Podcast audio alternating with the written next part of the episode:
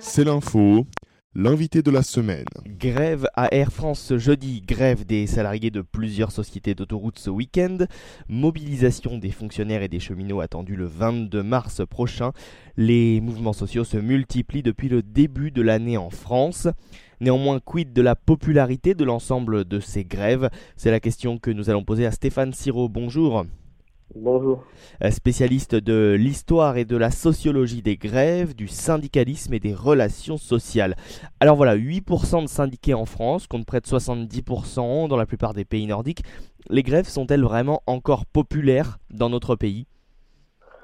Bah, Plutôt, hein, je dirais, parce que euh, quand on regarde un petit peu avec euh, un certain recul, l'opinion publique face aux mouvements sociaux qui ont émaillé les 20 ou 30 dernières années, on constate quand même globalement qu'il y a plutôt euh, un, soutien, alors parfois relatif, mais plutôt quand même un soutien qu'une condamnation face à ces, mouvements sociaux. Et euh, y compris euh, en ce 22 mars, les, sondages qui, viennent d'être publiés montrent globalement hein, un soutien plutôt parfois massif d'ailleurs quand il s'agit par exemple des salariés du secteur de la santé, des EHPAD, majoritaire quand il s'agit euh, des fonctionnaires. Pour le moment, euh, je dirais plus, plus réservé euh, en ce qui concerne le mouvement des, cheminots qui s'annonce, mais on sait aussi que l'opinion publique évolue en fonction également de, l'intensité, de la teneur des débats qui ne vont pas manquer de, surgir justement lorsque les, cheminots vont, démarrer leur mouvement concrètement au début du mois d'avril on est plutôt, je dirais, en France, dans un, pays où euh, la place occupée par la grève, y compris euh, en termes de, de, mode d'action syndical, de mode d'action des salariés, mais aussi de, réception dans, la population, hein, a une place, absolument centrale. Et effectivement, vous l'avez dit, les taux de syndicalisation sont, beaucoup plus faibles que dans les, pays scandinaves. mais pour des, raisons qu'ils expliquent très, très simplement, hein. les pays scandinaves sont dans un syndicalisme de service alors qu'en France, euh, on est plutôt dans une physionomie de, syndicalisme d'engagement, d'action, euh, de pratiques grévistes, euh, qui, en règle générale, à part quelques périodes exceptionnelles, dessinent des taux de syndicalisation qui, dans l'ensemble, sont, assez faibles, mais qui n'empêchent pas de développer pour les syndicats des mobilisations qui peuvent, être, qui peuvent paraître disproportionnées par rapport au taux de syndicalisation, mais qui n'en restent pas moins extrêmement vigoureux. Oui, alors en tout cas, si on devait dresser un palmarès hein, euh, des entreprises qui font le plus la grève en France ces dix dernières années, on pourrait évidemment citer Air France et on pourrait citer la SNCF, hein, euh, qui connaît, on va dire, ces mouvements sociaux depuis longtemps. Quel changement pour la SNCF euh, dans la manière de faire grève en 2018 par rapport à 1936, par rapport aux années 60, aux années 90 en 95 alors d'abord, je, préciserai quand même que quand on regarde justement les, 10-15 dernières années, euh, le, nombre de grèves, euh, de journées de grève par salarié de la SNCF a plutôt eu tendance globalement à, chuter, hormis effectivement quelques, mouvements qui ont pu émailler l'actualité en 2014 par exemple, ou euh, également en 2016 et, bientôt. Mais on a plutôt une diminution. Euh, qui résulte euh, notamment d'un processus qui a été mis en place euh, à la SNCF, comme il l'avait été mis également à la RATP en région parisienne, qui est un processus dit d'alarme sociale qui permet, lorsque cette alarme sociale est actionnée, d'engager une longue phase de, de, discussion, voire de négociation entre les syndicats et, et, la direction de l'entreprise. Et globalement, je dirais que ce système-là a effectivement plutôt, plutôt pas mal fonctionné dans l'ensemble.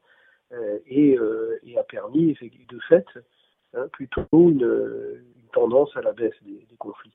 Alors bien évidemment, euh, dès lors qu'il y a un conflit des cheminots, on en parle, ce qui est normal puisque ça impacte ça touche les usagers, les, déplacements des, usagers, hein, donc c'est tout à fait naturel.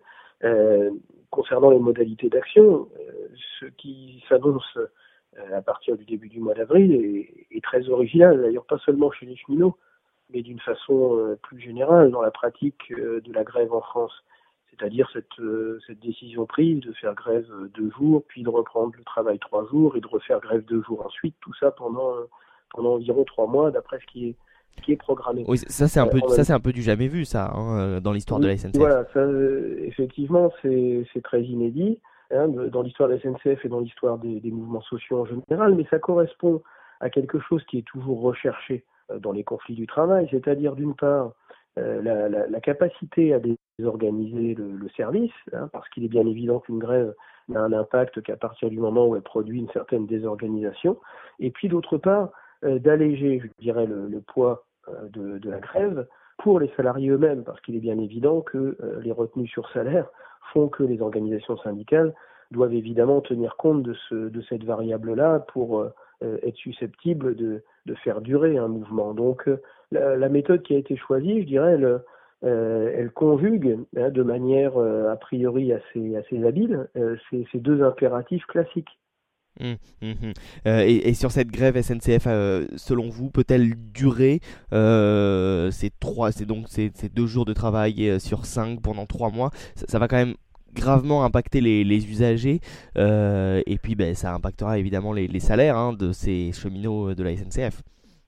Oui, mais je dirais pour, ce qui concerne les cheminots, ça permet de, faire tourner au fond euh, les, sur, les retenues sur salaire, parce que ceux qui font grève deux jours pendant une semaine ne seront pas forcément les mêmes qui la semaine suivante feront grève.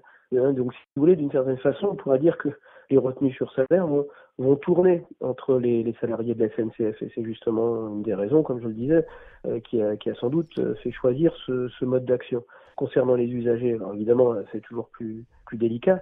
cela étant, le, le, calendrier de ces, de ces journées de grève a été annoncé presque euh, presque trois semaines avant.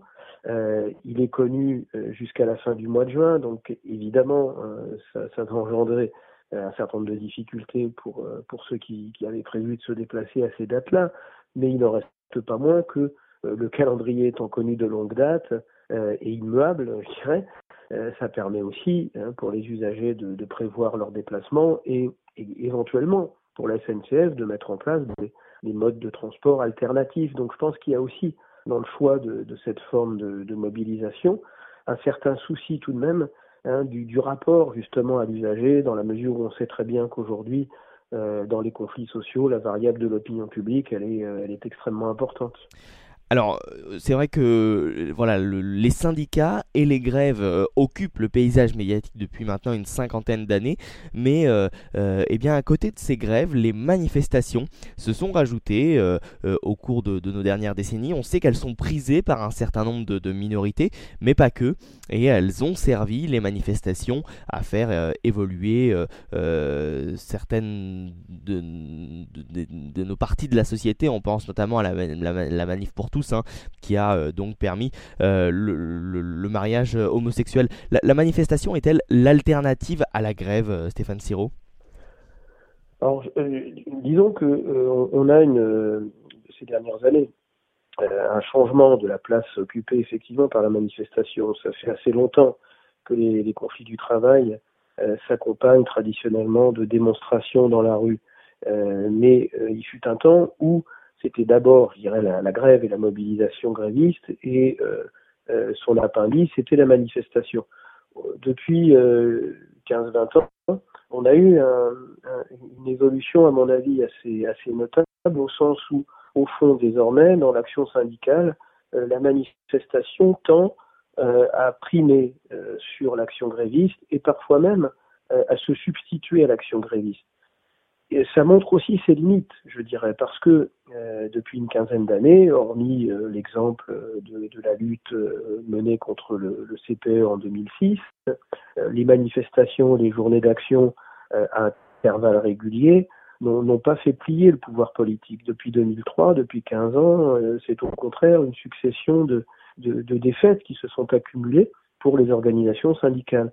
Euh, donc ça interroge quand même, me semble-t-il, aujourd'hui, euh, pour ce qui concerne les, syndicats, euh, sur, ça interroge sur la place à, donner justement à, la manifestation, dont on voit bien de toute évidence qu'elle ne se suffit pas à elle-même et qu'en tout cas, à elle toute seule, elle a de plus en plus de mal à obtenir de la part du, pouvoir politique un changement de perspective et à la manifestation, on peut évidemment coupler le numérique, euh, les réseaux sociaux, la présence sur le web, euh, qui passe aussi par les pétitions. Euh, les pétitions, là aussi, l'avenir peut-être des mouvements sociaux passe par le numérique, passe par les pétitions. Stéphane Siro Oui, mais c'est déjà c'est déjà un fait acquis, je dirais, et qui évidemment ne va pas s'arrêter.